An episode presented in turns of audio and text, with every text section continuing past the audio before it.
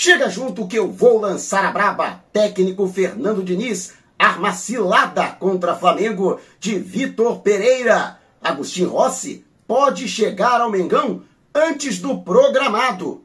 Pelo menos isso. CBF dá uma mãozinha para a tentativa da obtenção de reforços ainda neste semestre. E Mengão barra saída de jogador para a seleção. Te preparem a partir de agora, ó.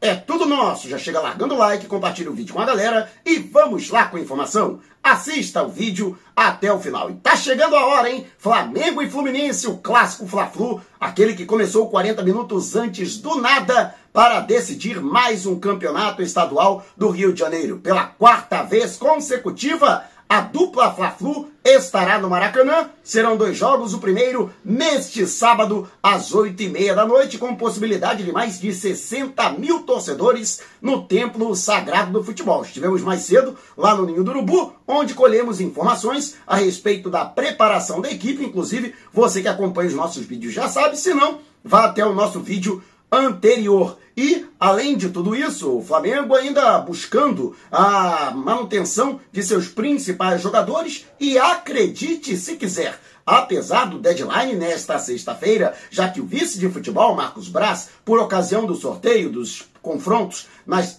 é, 16 avos de final, terceira fase da Copa do Brasil, quando o Flamengo conheceu seu adversário, que será o Maringá do Paraná, o dirigente disse que considerava apenas esta sexta-feira como prazo final para a contratação de jogadores. Inclusive aquele que estava mais adiantado, que era o Matheus Uribe, o volante colombiano, também já trouxemos a informação não vem mais. O Flamengo desistiu da negociação, até porque a sua família também não pretende retornar ao continente sul-americano e dá preferência para permanecer na Europa. O jogador, que inclusive tem contrato com o Futebol Clube do Porto até o mês de junho e também os portugueses não pretendem liberá-lo antes desse prazo. Com isso, o Flamengo ainda pode se reforçar, acredite se quiser no mercado interno, já que a janela para transferências internacionais se encerra agora, no dia 3, na segunda-feira. E neste sábado, necessariamente dia 1, o Flamengo tem que encaminhar a Comebol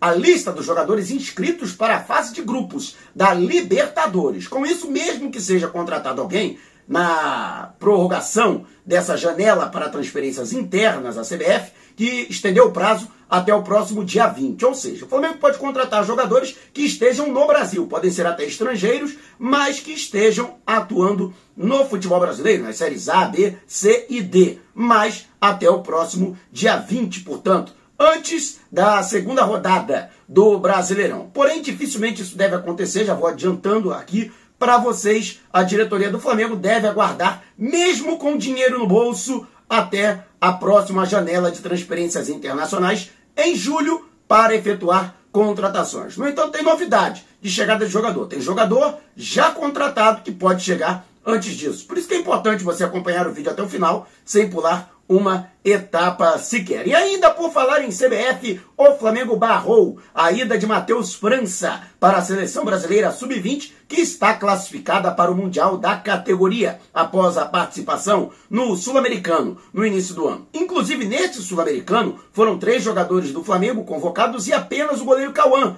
foi liberado pelo, pela diretoria. Aliás, já existe uma retaliação por parte da CBF, não foram convocados jogadores do Sub-15 do Flamengo para a seleção equivalente para a disputa do Sul-Americano, é, já existe uma guerra fria envolvendo o Flamengo e CBF nesse sentido de não liberar jogadores para as seleções de base. Mas isso não é de agora. A gente lembra lá em 2021, para a Olimpíada de Tóquio, o Flamengo não liberou o Pedro.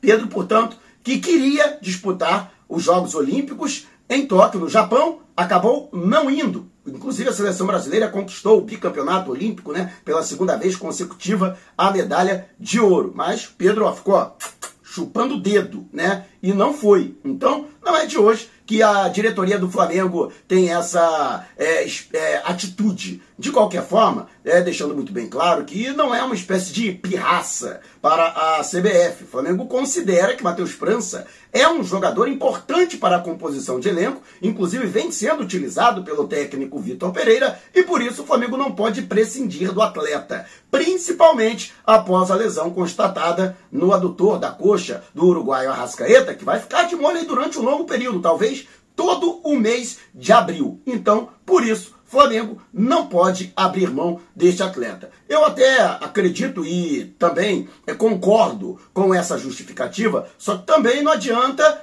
é, tirar o garoto da possibilidade de disputar uma competição por sua seleção e deixar o moleque de molho. Tem que dar realmente oportunidade para que ele possa atuar, né? Até para não desmotivar, né, o jogador. Mas lógico, o Flamengo investiu na formação do atleta, vem investindo, né, para que ele se torne um jogador profissional, para ficar liberando para a seleção brasileira ainda de graça, pagando o salário do jogador e às vezes ele volta ainda lesionado.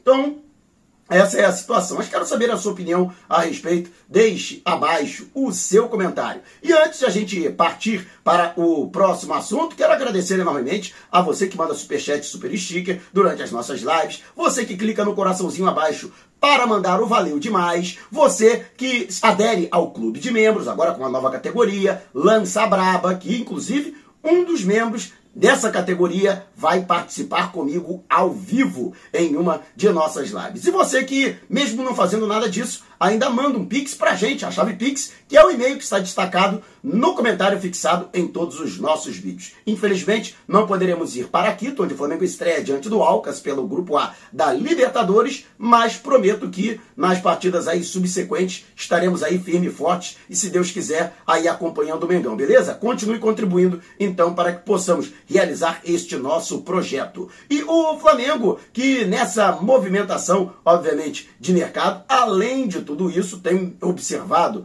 aí as situações que envolvem os atletas, inclusive atletas que já têm pré-contrato assinado. Agostinho Rossi, por exemplo, informação da Raíssa Simplício, pode chegar ao Flamengo antes mesmo da abertura da janela de transferências internacionais e o término do seu contrato com o Boca Juniors, que vai até 30 de junho. Acontece que o atleta está emprestado ao, ao Nasser da Arábia Saudita, mas não vem sendo utilizado. Depois de um início catastrófico, ele foi alijado da equipe titular, colocado no banco de reservas e às vezes nem sequer relacionado para as partidas. Perdeu espaço, inclusive para o garoto do sub-20 do clube saudita. E dessa forma, portanto, ao final da temporada na Arábia Saudita, a Liga Saudita que termina no final de maio, é possível que o jogador seja imediatamente liberado. Dessa forma, mesmo com um contrato ainda não valendo com o Flamengo, é possível que ele chegue ao rubro-negro para fazer um período de aclimatação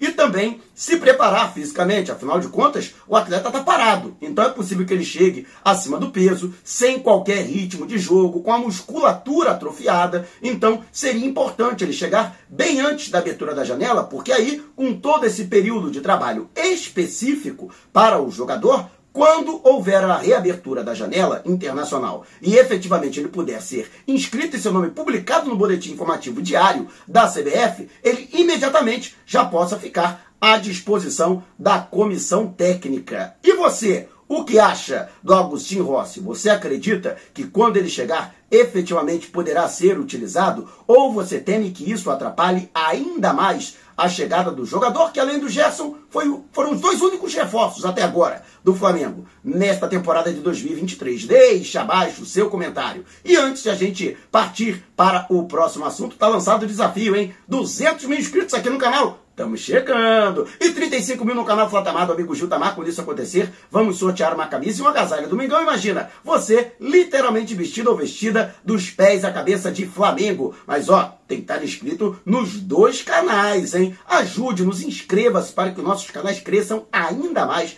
e possamos realizar um trabalho de ainda melhor qualidade para você. E chama a galera. Quanto antes chegarmos aos objetivos, antes acontece o sorteio com você podendo ser contemplado ou contemplada. E o Flamengo, além de toda essa questão que envolve a preparação para este clássico Fla-Flu, o técnico Fernando Diniz, logicamente do outro lado, vai tentar explorar as fraquezas do Flamengo. E se nós temos um X9 dentro do ninho do urubu, que às vezes consegue passar as informações, até agora, graças a Deus, a escalação do Mengão não vazou. Mas nas Laranjeiras e também no CT do Fluminense, é, lá é, na zona oeste do Rio de Janeiro, também tenho o meu X9, que bateu tudo da preparação desta semana. Fernando Diniz prepara uma armadilha para o Flamengo. Primeiro, não vai sair para o jogo. Vai dar espaço ao Flamengo, vai dar campo ao Flamengo, que será, por exemplo, uma, um falso domínio da partida, né? Tudo para explorar os contra-ataques em velocidade, sabendo que o Flamengo não consegue se recompor de maneira muito dinâmica, muito rápida após a perda da bola. E outra coisa, vai explorar os flancos do campo, tudo porque já sabe que o Arrascaeta não vai jogar e mesmo que o Everton Ribeiro seja novamente titular, ele sabe que o rubro-negro tem na criação da jogada o grande calcanhar de Aquiles no meio-campo. Com isso, vai povoar o setor, vai reduzir o campo, vai jogar né, com campo reduzido. O que é jogar com campo reduzido?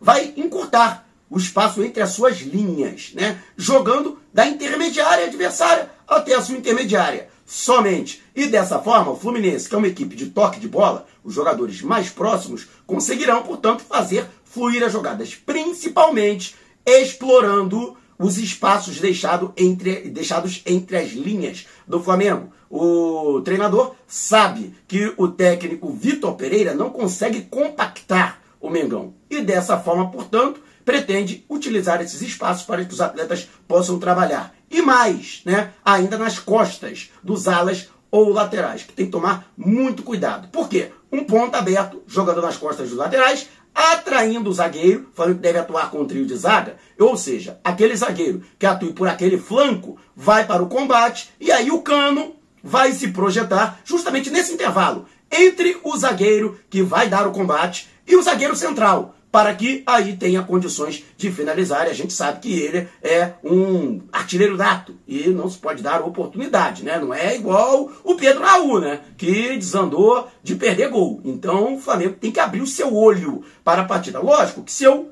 conheço essas informações, se eu conseguir essas informações, Flamengo também conseguiu. Já estão de posse do Vitor Pereira, que vai já criar alternativas para não cair nessa cilada, nessa armadilha do Fernando Diniz, que é um bom treinador, muito atento. Diga-se de passagem, o Flamengo, em termos de organização tática, está léguas à frente do Rubro Negro, até porque o Diniz vem trabalhando no Fluminense desde a temporada passada. E você, o que acha? Deixe abaixo seu comentário. Se você quiser saber mais sobre o canal ou propor parcerias, mande um zap para o número que está aqui, ó, na descrição do vídeo. Não saia sem antes deixar o seu like. Gostou do vídeo? Então compartilhe com a galera, mas não vá embora. Tá vendo uma dessas janelas que apareceram? Clique em uma delas e continue acompanhando o nosso canal, combinado? Despertando paixões, movendo multidões. Este é o Mengão.